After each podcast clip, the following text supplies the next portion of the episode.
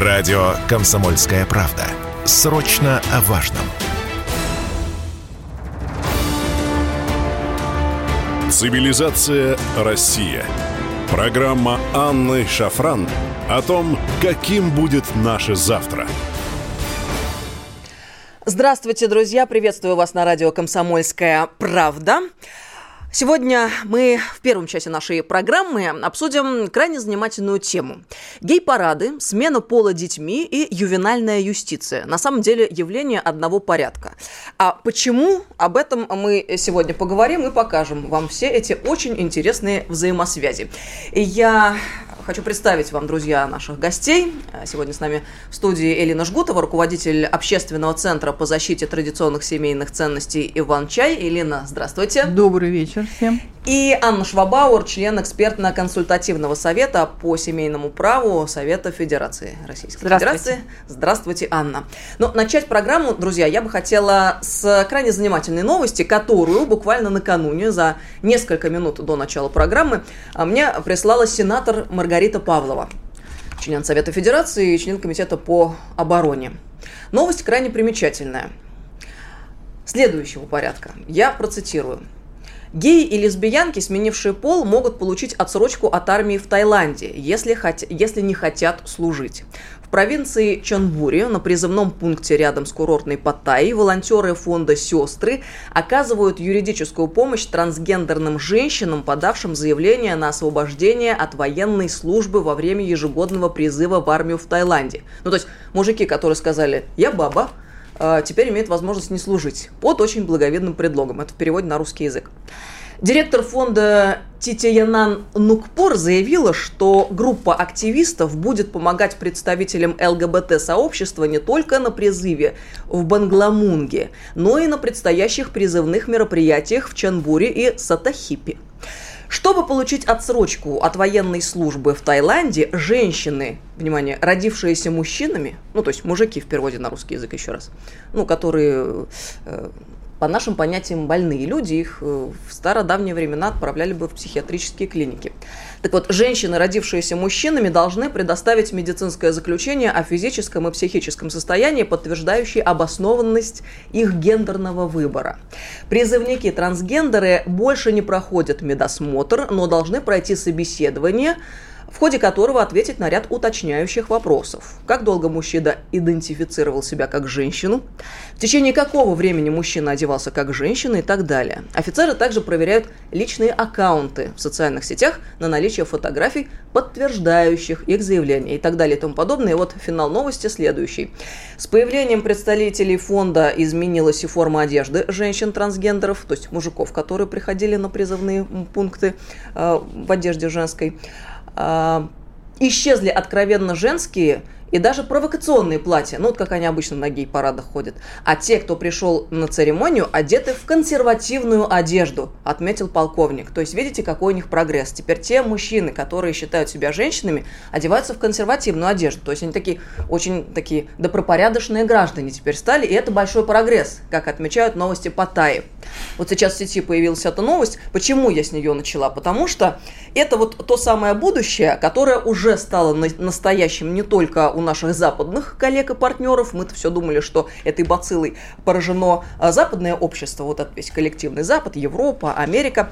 Это уже и на Востоке тоже происходит. Другое дело, там есть такие мощные державы, как Китай, которые, надо надеяться, будем надеяться, не позволят произрасти дальше этим корням. Но, тем не менее. Вот э, почему я зачитала, потому что, честно говоря, ну жутковато становится. Для того, чтобы это с нами не произошло, а мы же предприняли ряд шагов, мы проголосовали за поправки в Конституцию, которые утвердили традиционный взгляд на вещи. Затем Президент наш Владимир Владимирович Путин э, в прошлом году, 2 июля, подписал стратегию национальной безопасности. Все это документы, которые призваны нас э, оберегать от такого рода явлений. Но это генеральная линия э, государства, которая в правильном русле. А есть одновременно наши чиновники, министерства и ведомства, которые, если присмотреться, осуществляют довольно странную политику, а, очень часто противоречащую той генеральной линии, которую я только обозначила. И в данном случае сегодня нас э, интересуют такие сферы, как образование и семейная политика, потому что все это идет на стыке, все это друг с другом очень тесно связано, а нас волнуют прежде всего наши дети. Это наше будущее, без наших детей нет нашей страны. Если они будут воспитаны э, как-то неправильно, то мы страну нашу в конечном счете потеряем. Я предлагаю э, показать сегодня вот эту связь цифровых технологий которые так активно сейчас э, продвигаются в отечественном образовании, с семейной политикой и э, дальше вот предложить траекторию, по которой может двигаться, э, скажем, могут двигаться общественные процессы в нашей стране.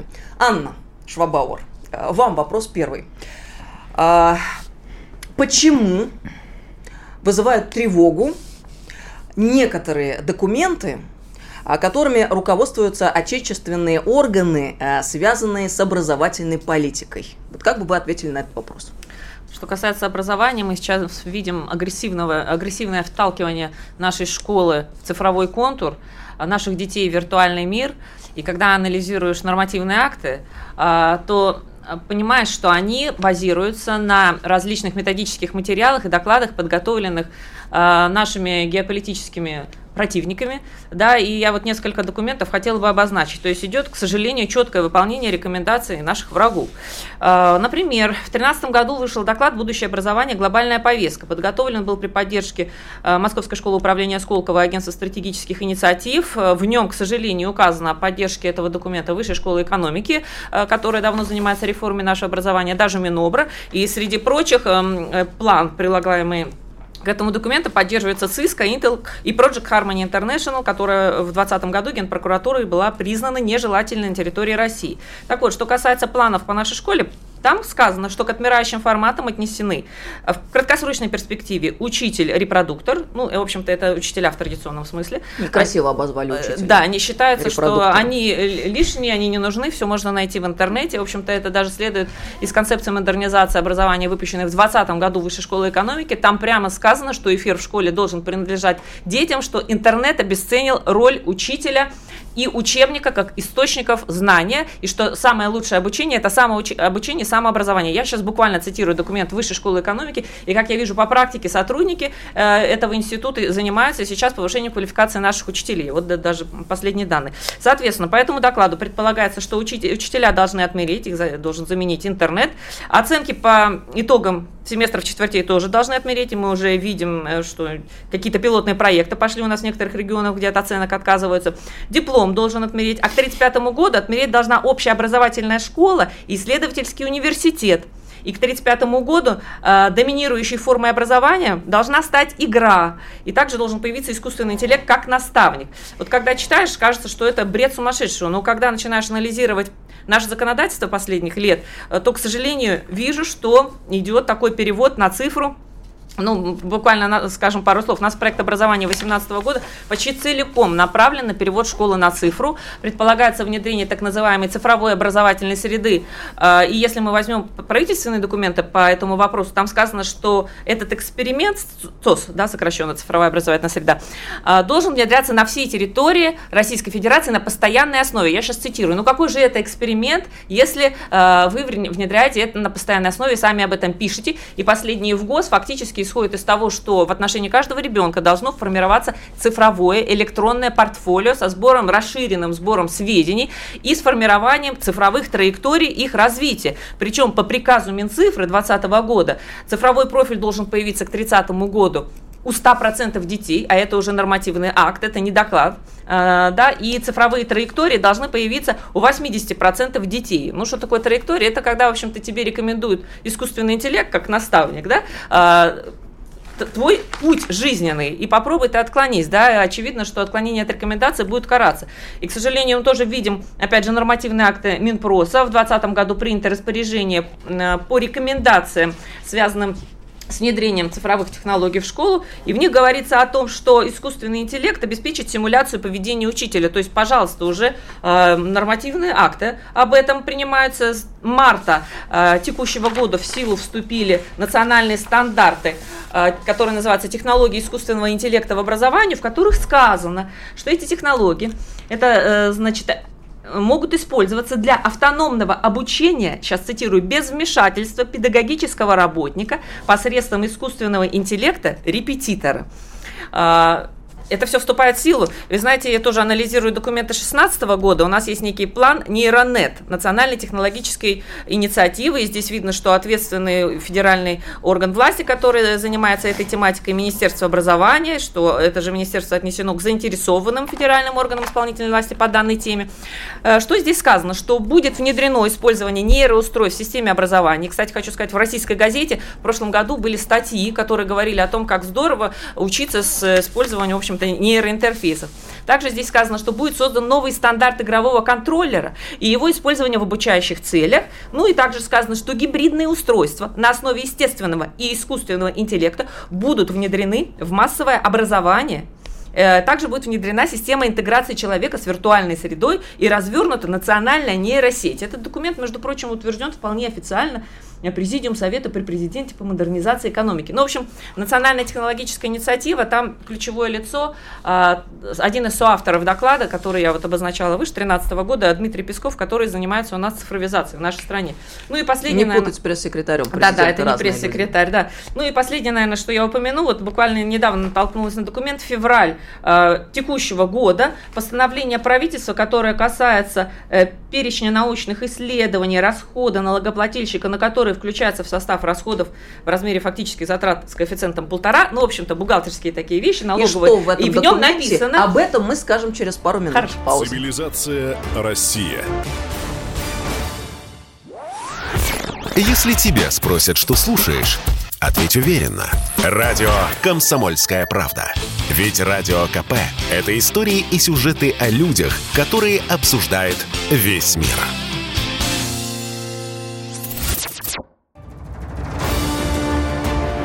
Цивилизация Россия. Продолжаем беседу, друзья. Напомню, наши контакты. СМС-портал, WhatsApp, Viber, Telegram. Единый номер, плюс семь девять шесть семь двести ровно девять семь ноль два. Мы остановились на документе. Вы тогда, Анна, договорите мысль uh-huh. свою, мы двинемся дальше. Да, итак, постановление правительства от 18 февраля 2022 года номер 207. В нем предполагается научные, такие научные разработки, как э, разработка нейротехнологий в сфере образования для возможности многократного усиления когнитивных способностей, разработка нейроинтерфейсов и технологий виртуальной дополненной реальности в обучении, разработка образовательных программ и устройств по нейротехнологиям, устройств для усиления памяти и анализа, использования ресурсов мозга, разработка нейроморных компьютеров. Ну, то есть тут однозначно идут связи с образованием, и фактически, к сожалению, мы видим терминологически даже ну, практически полное совпадение с теми докладами дикими 2013 года, которые я только что упоминала. Это тревожно, как минимум. Элина, а почему это тревожно? Может быть и не так тревожно с другой стороны. Но новые технологии, 21 век. Мир движется вперед, цифровые технологии э, все дальше и глубже проникают в нашу жизнь. А э, что плохого? -то? Контроль и разрушение, то есть это контроль личной жизни, частной жизни семьи и разрушение ее посредством вот, э, вмешательства по тем основаниям, которые будут представлены вот этой цифровой системой. А эти цифровые показатели вы сами не увидите. То есть у нас будет говорится всегда о том, что будет индивидуальный цифровой профиль да, у каждого учащегося, пока что не говорят у каждого гражданина страны, но подразумевают, честно говоря. Ну вот мы сейчас говорим про образование, соответственно, у каждого учащегося, и уже в Москве, а мы знаем, что Москва это всегда пилотный проект, который потом транслируется там на остальные субъекты, да, а, такая вот программа «Классный помощник». Мы, в свою очередь, отбили как-то систему контингент, президент наложил вето, это был там редкий случай вообще в истории, а, программа, которая предусматривала, сказать, все от и до, все шаги ребенка, начиная там от колыбели, кончая непонятно чем, а вообще-то, то есть там не было даже критериев, за, когда это заканчивается, да, то есть по сути до старости, значит, начинали с детей. Все его достижения, дослуги и так далее, они все должны были вноситься в одну базу, а потом а ему должна э, была вырабатываться там определенная, то есть э, траектория его развития, а, а вырабатывать ее должен искусственный интеллект. А вот, вот по каким вот... алгоритмам искусственный интеллект э, будет вырабатывать эти траектории? Вопрос, и кто ими рулит этими Ну, это всегда вопрос о судьи кто, да, и кто будет устанавливать вот эти вот, э, а, вот эти вот э, траектории. Э, смотрите, вот у нас, допустим, есть задача сейчас э, воспитать IT-специалистов. Значит, соответственно, этот интеллект будет выискивать IT-специалистов, и из любого ребенка, да, из, из любого ребенка, может, он хотел стать скрипачом и так далее, да, вот, так сказать, задача стоит. У тех, кто рулит, стоит одна определенная задача, например, да, вырастить там какую-то кучу программистов. Вот. И естественно, что все траектории будут направлены именно туда. Поэтому это некая воля, которая за, решает судьбу ребенка в свою, в свою пользу. Вот. А чтобы значит, делать это было проще, соответственно, вводятся еще и э, определенные ювенальные технологии, да, которые позволяют э, вмешиваться. На сегодняшний день это органы опеки и полиции, например, да, а завтра это будет некая другая, там, какая-то, может быть, даже наднациональная структура. Да. Мы сейчас знаем, что у нас э, ушли эти, э, сказать, вражеские нам структуры, там ВОЗ, Всемирный банк и так далее, но они оставили диверсантов на нашей территории. И деятельность этих диверсантов сейчас стала уж совсем очевидна. Вот они как раз и продвигают, да, вот как рассказывала Анна Викторовна, продвигают определенные тенденции в образовании, они то же самое продвигают в социальной сфере, в семейной политике. Например... Да, вот давайте сосредоточимся, почему ювенальные технологии завязаны на образование. То есть, получается, если искусственный интеллект предложил семье ребенку двигаться в каком-то определенном направлении, а семья, то есть родители, не согласны или сам ребенок не согласен, у него другие представления о том, что ему интересно, о собственном будущем, а, теоретически могут э, вмешаться в ситуацию органы опеки или какие-то сторонние организации и предъявить претензию родителей о том, что, мол, они э, воспитывают ребенка неправильно, не в соответствии с обозначенной линией. И дальше что происходит? Не нужно сослагательного наклонения, это происходит и сейчас. То вы не хотите, вы не, ребенка из семьи. Да, вы не хотите делать прививку, вы не, значит, недостаточно правильно воспитываете ребенка, ненадлежащее воспитание. У нас существует такой термин, он очень широкий, ненадлежащее надлежащее воспитание. Вот, поэтому э, вы там хотели выбрать э, школу, вы пропустили занятия, вы э, воспитываете ребенка, образовываете ребенка в семье, это тоже все причина для внедрения, для вмешательства в семью. Вот сейчас еще ну, вот проблема опеки же всем известна, да, и все уже стонут, и уже эти ужасные, так сказать, сюжеты мы видим. Ну, теперь наши чиновники решили следующим образом. Вам не нравятся органы опеки? Отлично, сейчас мы их реформируем, мы их сейчас с формой снабдим, мы им сейчас увеличим зарплату, мы их увеличим их численность, и теперь все будет хорошо. Но мы же понимаем, да, что если, простите, нельзя сделать там вот из города дерьма, там, сказать, фабрику по э, производству конфет. По, по производству семейного счастья. Они так и говорят на самом деле, что будет некий орган семейного счастья, это уже вот эти вот какие-то а, такие орловские идеи, да, они уже совершенно открыто транслируются на площадке Государственной Думы. Вот я недавно была на заседании, и там очень много вот этих безумных, сумасшедших идей, вплоть до наделения родителей сертификатами ответственными, понимаете? То есть будет считаться, что нормальный, компетентный родитель – это родители профессиональные. То есть не тот, кто родил, а тот, кто профессионально образовался в этом плане. То как есть, нужно кормить, поить и так далее. Сертифицированный родитель – это вот де-факто да, 1900... Нет, это не 1900 1984. У Замятина э, в другой антиутопии «Мы» тоже есть вот это математически выверенное счастье. И талончики розовые, по которым э, люди встречаются друг с другом в нерабочее время с целью осуществления Это не Замятин. мероприятий. Это, это не Замятин, это директор э, социального департамента Югры, например, вещает вот о таких своих программах, говорит, что они очень перспективные, их нужно, так сказать, тиражировать на другие субъекты, потому что очень э, замечательно выглядит. Вот, рассказывается о о том, как э, например, э, эти органы опеки должны быть вот э, еще снабжены там брендбуками и погонами. Да, что такое погоны? Это значит, человек открывает двери на распашку, когда он видит человека на пороге, да, с погонами. У него сейчас проблема попасть в дом, в семью чтобы ему, то есть, а если уже ему открыли дверь, то уже на пороге он, так сказать, встретит э, все опасности вот этого ювенального вмешательства. Там а, отлич, э, наличие должно быть, там, так сказать, э, спальных мест, мест для занятий, сбалансированное питание, вот, ну, ремонт, естественно, то есть все, что будет осмотрено и все, что не подойдет органам опеки, будет внесено как фактор риска и фактор для Э, вмешательства. Но мы де-факто понимаем, что, в принципе, любой из нас, как родитель, может попасть под пристальное внимание органов опеки, потому что, э, ну, у многих из нас наверняка периодически встречается ситуация, когда не сходил когда в магазин, и в холодильнике недостаточно Когда продуктов. вы некомпетентность свою демонстрируете. Вот еще как э, по определению считается, что органы опеки надзирают за всеми детьми. Не за теми, которые как-то там социально, ну, то есть социальными сиротами и так далее, а за всеми, которые находятся на территории нашей страны и конкретно на территории каждого участка. То есть речь идет об обобществлении, по сути, родителей. Это тоже что-то напоминает нам начало 20 детей, века. да. То есть это нам иногда и говорят, не надо абсолютизировать свои родительские права, когда мы что-то там заявляем о том, что вы не имели права. Да, это, естественно, речь идет об обобществлении. Собственно говоря, такая э, уже такая, ну, такая практика уже существует в Скандинавии, в Германии и так далее. Они уже понимают, что дети совсем не их, и они воспитывают их до тех пор, пока они ведут себя хорошо. Вот. А, мы а к этому идем. Мы к этому идем. У нас сейчас точно так же, как на Западе, запрограммировано Министерство семьи, Министерство счастья, его по-разному называют, да, которое вот должно объединить все эти деструктивные практики, которые от ужаса вот эти волосы шевелятся, да, от того, что они все это, и, и что происходит в реале, и что они планируют, да, и все это объединить еще под одним а, ведомством, которое будет заниматься все, всеми делами, касающимися семьи. Мы продолжим с этого момента. Анна, а вам вопрос. А, вот в ГОСы новые, а почему они а, заставили так беспокоиться родителей? Вот в контексте беседы текущей.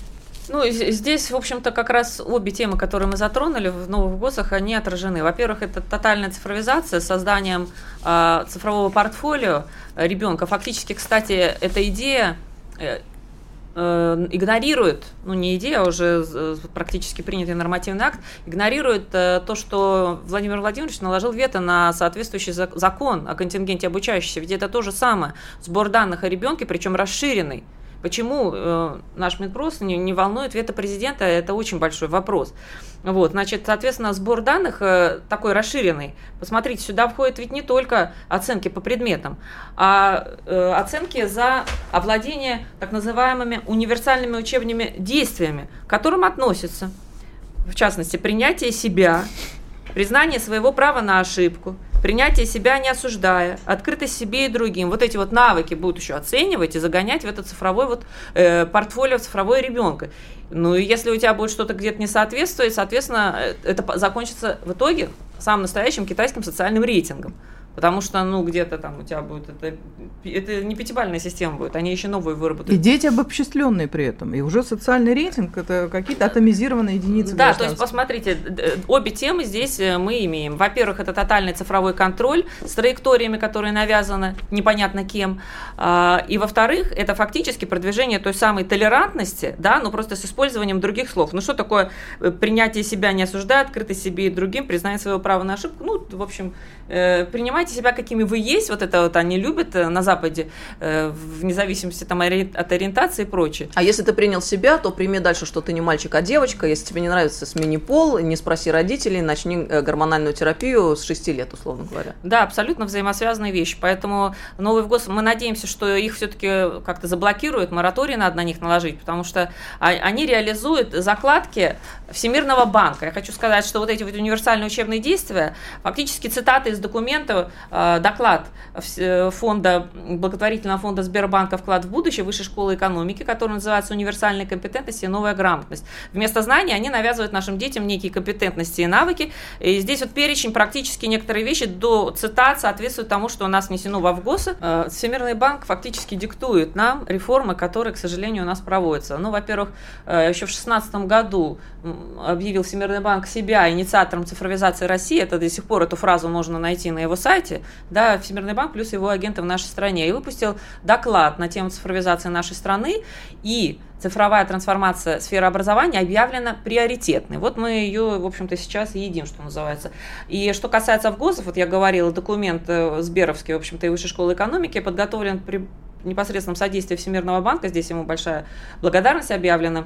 А, и те самые универсальные компетентности, которые практически нам пытаются подменить знания, прописаны здесь очень широко. Ну, кое-что я из ГОС а, процитировала, ну, могу пару примеров еще и самого этого доклада привести. Предлагается развитие таких компетентностей у детей, как способность ставить под сомнение то, что кажется очевидным, воздерживаться от категоричных суждений, способность рассуждать ценностно-нейтрально. Как вам ценностно-нейтрально? Ценностно-нейтрально это очень это... сильно отдает тем, что происходит у нас, у наших соседей в Европе. Да, фактически речь идет на самом деле, конечно, о разрушении классической дидактики, вообще системы, отечественной системы образования, и это приведет к тому, что э, живое, настоящее образование будет доступно тем, кто имеет ресурсы для этого финансовые, а в основном массовая школа должна превратиться в какую-то сплошную цифровую платформу, по которой дети будут двигаться сами по себе. Ну и закончу вот сейчас э, одной цитатой из этого же доклада, в которой, в которой сказано в введении к этому докладу, чему учить во всеобщей школе. Э, речь идет не о том, что будут знать э, и уметь мотивированные, отобранные, цитирую, молодые люди, получившие элитное школьное образование, о том, что будут знать все молодые люди после получения обязательного всеобщего образования. То есть они, в общем-то, даже заходят с этой самой сегрегацией, которые нас и ведут. Поэтому мы надеемся, что чиновники услышат, на чем основаны их реформы, на абсолютно вражеских установках, разрушающих нашу образовательную систему.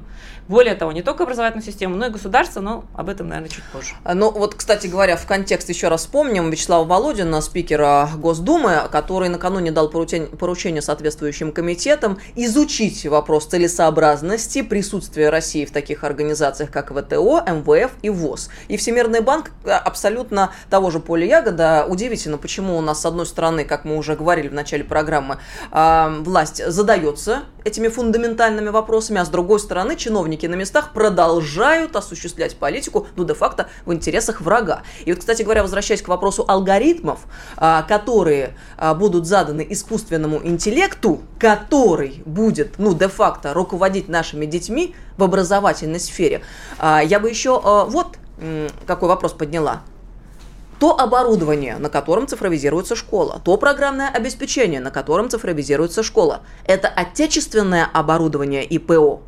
Мы знаем, нет. Ответ на этот вопрос нет. То есть, конечно же, сейчас предпринимаются усилия по созданию национальной системы. Да, действительно, это все происходит. Но если оглянуться назад на два ковидных года, с 20 по 22, мы помним, что а, образование дистанционно осуществлялось на платформах Microsoft Teams и так далее и тому подобное. Исходя из этого, возникает вопрос – вот эти транснациональные корпорации, которые э, сейчас, э, там, многие из них выставляют санкции против России, и которые де-факто абсолютно э, рулятся нашими врагами в лице Соединенных Штатов Америки, могут ли они нам на российскую почву привнести что-то разумное, доброе, вечное? Ну, ответ нет. То есть, получается, у нас враги наши, геополитически откровенные, они прямо об этом заявляют, рулят образованием наших детей? То есть это что такое за странная получается история? И э, здесь хочется вспомнить еще э, Николая Патрушева, секретаря Совбеза Российской Федерации. Илин, ведь он на, накануне э, высказался и э, по поводу ювеналки, ювенальной юстиции в этой связи. Да, конечно, и он сказал, что, собственно говоря, обозначил то, о чем мы так долго говорим,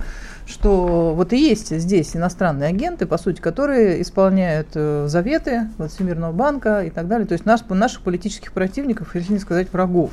Вот у нас, например, какая связь? Э, руководитель фонда по, там, поддержке детей в трудной жизненной ситуации, а, а, а самый основной фонд, который, собственно говоря, здесь и проводит вот эту ювенальную технологию, и заходил в нашу страну на деньги USAID, помните, да, такой э, банка по американской демократии насаждения. Фонд да? поддержки демократии. Да, да, да, выгнан был из нашей страны. Вот. А она же является агентом Всемирного банка, и она же была, это Марина Владимировна Гордеева, и она же была э, по гендерной технологии, там, сказать, э, по гендерным делам, а самым главным там человеком в Европе. Нормально? То есть, понимаете, да? То есть все, все взаимосвязано. Ювеналка должна оторвать ребенка от семьи, разделить. Потом его должны обработать вот так, так, так, таким сознанием. Сделать из него что? Бесполое, безвольное, абсолютно существо, а еще лучше животное. А еще лучше того человека, который поймет, что он э, слишком часто выдыхает углекислый газ и вообще говоря зайдет и сам покончит своей жизнью. Вот и все. Вот, вот задача. Об этом и говорил Патрушев. Он говорил о золотом миллиарде, то есть о том, что мы с вами говорили, там, сказать, шепотом на кухне, да, про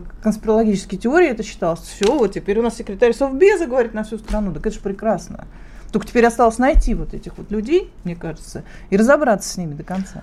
Анна, вы как юрист, э, как юристу, точнее, вам вопрос, а чем вообще чревата вся эта ситуация, ну, в финале пути? Вы знаете, я, я бы хотела продолжить мысль Лины. Дело в том, что винальные технологии э, имеют целью оторвать ребенка от семьи. Но цифровизация школы тоже имеет целью оторвать ребенка от семьи и, в общем-то, провести атомизацию в нашем обществе. Да, потому, потому что когда дети не общаются вживую между собой, они идут по траектории, которую задает искусственный интеллект. То есть разрушается единство нашего народа, на самом деле. Это серьезная угроза нас безопасности. Но вот еще, что я бы хотела сказать. Цифровизация образования, она существует не автономно. Она связана с цифровой трансформацией государства целиком. И планы реформаторов заключаются в том, чтобы превратить наше государство в некую платформу. Вот посмотрите, есть некие документы мозговых центров. Государство как платформа, так и называется. В 2019 году выпущен на базе Ранхикс документ. В нем говорится о примерах применения искусственного интеллекта в управлении Э, ну, такие вот сервисные функции государства приводятся как автоматическое чтение, ответ на обращение граждан, автоматическое. То есть там э, прямо говорится о полном переводе на электронный документооборот, то есть чиновник должен быть выведен, и человек должен остаться один на один с цифровой платформой. То есть не только в школе, а в принципе по жизни. Проактивное предоставление услуг. Что это такое? Это когда за тебя решили, что тебе надо, и тебе в личный кабинет свалилось, и ты должен идти вот по этому плану. Голосовые роботы и чат-боты, в принципе, мы уже видим реализацию этих планов на самом деле. Э, и даже законы принято, по которым, э, допустим, госуслуги э, по общему правилу с этого года оказываются в электронном виде э, за какими-то исключениями. И вот еще я бы хотела одну цитату привести из другого документа, который тоже называется «Государство как платформа, разработанный Центром стратегических разработок». Посмотрите, какой образ будущего государства предлагают авторы этого документа. Это такое государство, в котором нету посредников в виде госорганов между человеком и его данными. Понимаете? То есть эти считаются они лишними, вот эти вот госорганы. Но, между прочим, с точки зрения теории права, я могу сказать, что э, государственный аппарат, живые люди, это необходимая составляющая часть государства. И если у нас чиновники, как излишний абсолютно какой-то вот элемент, э, выметаются из государства, то мы теряем государство. То есть это приводит к отмене государства. Фактически, да, у нас должно государство по планам вот этим э, должно быть заменено некой цифровой платформой. А кто будет уже рулить цифровой платформой, это один большой вопрос. Транснациональные корпорации да. в социалке, вот в семейной сфере все то же самое, тоже отмена. Абсолютно. И знаете, я, наверное, вот завершу свою часть тем, что скажу, э, кому благодарность объявлена вот в этом документе государство как платформа. Здесь сказано, что Первым эта идея государства как платформа объявлена вице-президентом Сбербанка. Ну, это очень характерно, мне кажется. И э, еще раз вернемся назад э, вот э, к такой тотальной цифровизации э, сферы государственного управления. А это ведь началось еще даже до 2020 года и до пандемии. Так вот, э, здесь э, активно цифровая трансформация осуществлялась именно на иностранных платформах. И мы понимаем, что если основные рычаги государственного управления сосредоточены на иностранных платформах, то ключ от нашего государства находится за пределами нашей страны вся персональная информация, персональные данные, которые по-хорошему должны быть э, приравнены к гостайне, она де-факто находится в руках врага. То есть если раньше спецслужбам э, государства противника надо было внедраться в соответствующие спецслужбы российские, то теперь этого делать не надо, достаточно устроиться в такую вот э, IT-компанию и получить э, доступ ко всему массиву данных. А дальше что происходит? Э, Например, э, сфера здравоохранения цифровизирована на иностранной платформе. А государству противнику надо нанести нам ущерб. Он берет, заходит и отключает, например, систему энергоснабжения больницы, а там люди подключены к аппаратам жизнеобеспечивающим. Люди гибнут. Ну, то есть это реалии, да? И э, поэтому я вот еще раз хочу акцентировать внимание, то, о чем мы говорим, что де-факто эта дорога а, приводит к отмене государства. Все это не пустые слова, а очень а, большая тревога для всех, для нас. И вот нам слушатели параллельно пишут, куда можно подать петицию о запрете цифровизации и внедрения ювеналки. Что происходит?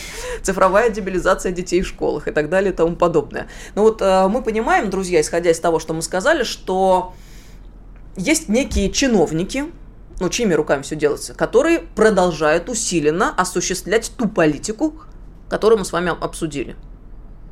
К чему она ведет к распаду да. То есть, кто эти чиновники, возникает вопрос. Ну, это враги народа, в общем-то. Враги России, враги государства. Ну, то есть, а, если а, мы после 24 февраля встали на путь суверенизации, после начала спецоперации, значит, наверное, нам надо э, с врагами разобраться. Может быть, суверенизировать наши государственные Совершенно органы. верно. Друзья, я предлагаю проголосовать. Мы э, создали опрос, он называется так точнее звучит так вопрос, вернуть ли статус врага народа, да или нет? Пожалуйста, заходите. WhatsApp, Viber, Telegram, смс-портал. Номер плюс семь девять шесть семь двести ровно девять семь ноль два. И голосуйте. Очень интересно ваше мнение. Нужно ли нам Россия. вернуть статус? Радио «Комсомольская правда». Мы быстрее телеграм-каналов. Цивилизация Россия. Друзья, продолжаем нашу беседу. Напомню наши контакты. WhatsApp, Viber, Telegram, смс-портал, единый номер, плюс семь девять шесть семь двести ровно девять семь ноль два. И мы э, сегодня говорим о том, что происходит в сфере образования и семейной политики у нас в России, на какие практики э, ориентированы э, де-факто процессы разворачивающиеся. И, в общем-то, гей-парады, смена пола детьми, ювенальная юстиция. В начале программы я обозначила траекторию. Э, мы понимаем, все это явление одного порядка, и в течение программы вот э, объясняем, почему это действительно так. А, Анна Швабаур нас покинула. К нам а, в этом получасе присоединился Сергей Юрьевич Киселев, заведующий лабораторией мозга и нейрокогнитивного развития Уральского государственного института при Уральском федеральном университете. Сергей Юрьевич, здравствуйте. А, добрый вечер.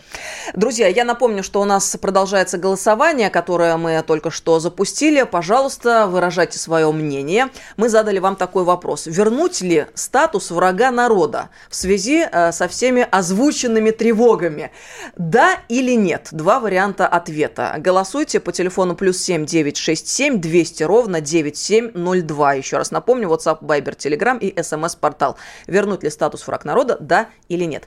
Элина, а Давайте тогда вот э, вернемся к вопросу тех новинок, которые предлагаются для детей э, в сфере школьного образования. А что э, еще новенького появилось и что может вызвать дополнительную тревогу родителей? Ну вот Анна рассказала о том, как детей затаскивают, да, буквально там, сказать, в цифру, затаскивают в компьютер, затаскивают в интернет-пространство. Вот, и казалось бы, здесь пора бы остановиться, но у нас есть э, Российское движение школьников, у нас есть департамент при администрации президента по воспитательной работе. А, руководит им один и тот же человек, это Ирина Плещева.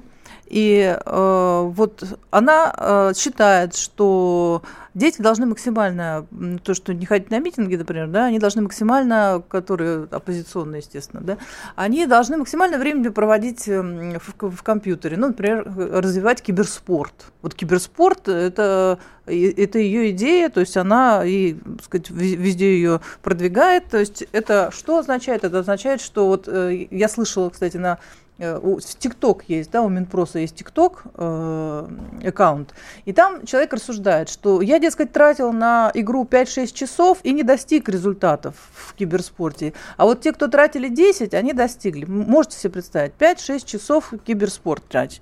И вот еще ее идея о том, что как должны вот эти, э, там этот департамент создан для того, чтобы назначить э, каждому директору школы, учебного заведения, помощника по воспитанию. То есть мы же все жалуемся, да, что воспитания в школах нет, безобразия. Ну, вот нам пошли навстречу, слава тебе, Господи. Вот, на... И э, Плещева вот как раз курирует это движение по воспитанию. И она, по ее словам, воспитатель должен знать, чем живут дети, они должны, она, они должны уметь пользоваться мемами, то есть сленгом, они должны смотреть те же фильмы, слушать ту же музыку, ну, Моргенштерна, например, не знать нельзя, стыдно. Вот. Э, слушать, слушать те же музыку, те же фильмы, разбираться в игровых приставках и компьютерных играх, ну, это святое, да. Вот. И как она сама написала, что, то есть, когда вот речь шла об этих митингах, о вовлечении туда молодежи, она написала, что э, нужно, чтобы дети, детей понимали, что ощущение важности и значимости не разбилось об ОМОН, вот. Это произойдет на следующий день, когда придут светлые парни и запилят все, что ты знаешь. Это она общается с детьми. Начнут долбить за георгиевские ленты 9 мая за то, что ты не забил на деда, который воевал. Ну, то есть она демонстрирует это. И вот тогда ты, может быть, и допрешь, что заруинить можно все, а изменить можно только свою так ненавистную тебе, но свою страну.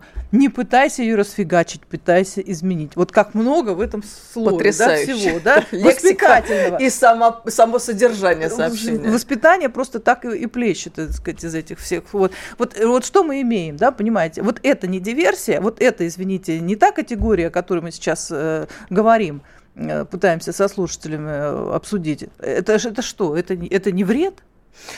Сергей Юрьевич, вот только что а, упомянули компьютерные игры, киберспорт, который продвигается, и а, выясняется, дети а, вот печалятся, мол, 5-6 часов это недостаточно а, в игре провести для того, чтобы достичь успехов, надо 10 часов в день на это тратить. Вам а, вопрос а, как детскому нейропсихологу. Вот цифровой, цифровой мир, что это для ребенка?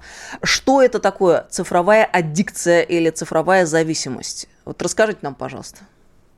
А, да, спасибо, что есть. Э, значит, э, я могу сказать свое мнение по поводу этой э, серьезной проблемы. Дело в том, что действительно сейчас цифровые технологии, они ну, повсеместные, они овладевают нашей жизнью.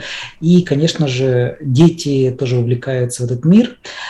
И здесь есть очень много рисков, как мы говорим, факторов риска, которые могут приводить и, скорее всего, приводят к проблемам в развитии мозга, э, психики, поведения ребенка, э, когнитивных функций и так далее. Ну вот вы сказали да, фразу, что действительно по современным исследованиям, э, современные исследования говорят о том, что у детей, которые рано прикасаются к виртуальному миру, начинают туда погружаться, у них очень быстро формируется так называемая да, цифровая аддикция. Э, это официальный диагноз, который сейчас введен в э, международную классификацию болезней 11 пересмотра. Это очень серьезная проблема, которая, с одной стороны, может приводить, то есть сама цифровая аддикция, она может приводить к риску в дальнейшем развитии синдрома Э, дефицита, внимания, гиперактивности, так называемая СДВГ, к увеличению риска развития более грубых форм РАС, расстройства аутического спектра, к, а, и самое это страшное то, что может приводить к развитию уже э, химических форм аддикции в более позднем возрасте, э, там, подростковом и так далее, там, алкогольной зависимости, наркотической зависимости и так далее. То есть Сама по себе аддикция, она проявляется как стремление ребенка все больше находиться в этом виртуальном мире, а, который дает ребенку очень много а, сильных эмоций. Дело в том, что этот мир так устроен, игры, а, вот видео, контент, который там э, находится, он очень привлекает ребенка, он действительно вызывает очень сильные эмоции, которые он не находит в нашей реальной жизни чаще всего. И э, это приводит к ситуации, когда, как я говорю, виртуальный мир он побеждает, побеждает реальный мир, потому что ребенок именно там получает э, то, что э, его вызывает его эмоции, к сожалению. Хотя должно быть все наоборот на самом деле. И вот этот э, виртуальный мир, он в свою очередь еще имеет много разных дополнительных рисков, которые, эм, я которых постоянно говорю.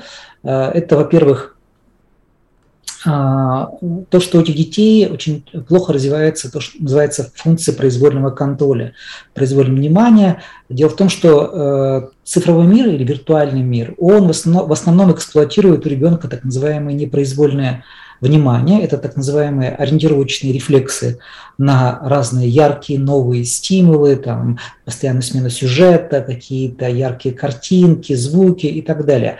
То есть это, по сути дела, такая очень простейшая биологическая реакция, которая обкрадывает э, развитие у ребенка так называемого произвольного внимания. Что такое произвольное внимание? Это способность э, ставить перед собой определенную цель э, э, и достигать этой цели, да, контролируя все этапы, шаги реализации этой программы. И э, ребенок научается с детства, еще с дошкольного возраста, вот э, находиться в этом мире, который его все время привлекает, в котором возникают эти все э, эти простейшие рефлексы, да, и он ну, э, не развивается то, что очень активно в этом возрасте должно развиваться. Это произвольное внимание, произвольный контроль, то, что мы еще связываем с, с так называемой лобной корой. Это функция функции лобной коры. А эти функции, на самом деле, они ведь очень востребованы в школе, потому что, а, как вы понимаете, в школе очень важно ребенку а, в течение там, 40 минут э, находиться на уроке, слушать учителя, поддерживать внимание на то, на том, что он говорит, э, делать определенные сложные вещи и так далее. Поэтому ребенок с низким уровнем произвольного внимания, он, скорее всего, будет неуспешен в школе на самых ранних этапах освоения школьной программы, а это очень критично. То есть там, где закладываются основы да, вот э, потребления, то есть не потребления, а развития там знаний, навыков, умений и так далее. То есть это ведет де-факто к деградации личности, так выходит? Да, да, действительно. Вот тут проблема в том, что на самом деле это, причем это видно, понимаете, даже когда мы, э, мы смотрим вот отдельных детей, ну, то есть уже с, реально с этой аддикцией, я провожу вот диагностику, и вы знаете, вот таких нейропсихологическую диагностику, это достаточно такое, ну, печальное зрелище, когда мы видим детей, которые, э, когда у них убираешь гаджет или телефон, реагируют, знаете, такой очень сильной аффективной реакцией. Ну, по сути дела, истерика. У него идет покраснение. Вот то, что мы видим, когда там у наркомана, да, наркомана лишают там, э, наркотиков, да, у него возникает такая сильная реакция, там, своеобразная ломка так называемая. Здесь мы тоже видим, понимаете, вот тот же самый эффект этой ломки, когда ребенка начинаешь э, лишаешь вот этого виртуального мира. Сергей Юрьевич, огромное вам спасибо, что прокомментировали. Э, ну, в общем-то, это венец, да, э, усилий, которые мы сегодня предпринимали. То есть наша задача была, э, состояла в том, чтобы объяснить вот эти цифровые технологии, ювенальные технологии, которые активно внедряются внедряются на нашу почву, они ведут к чему? К деградации личности, и э, там уже ребенок становится открытым для всех веяний, новомодных, вот этих новых ценностей, э, которые пышным цветом уже цветут как на Западе, так и э, в некоторых восточных странах. Мы вам задали вопрос, друзья, нужно ли в связи с этим вернуть статус врага народа в нашей стране. Э, было голосование, 85% слушателей считают, что надо вернуть, 15% против. Вот такие результаты. Ну, хочется надеяться, чиновники нас услышат. Еще раз огромное спасибо гостям. Сергей Юрьевич Киселев, Киселев был с нами, э, детский нейропсихолог, и Элина Жгутова, руководитель общественного центра по защите традиционных семейных ценностей Иван Чай. Друзья, э, хочется надеяться только начало беседы. Еще встретимся в эфире. Цивилизация Россия. Радио «Комсомольская правда». Никаких фейков, только правда.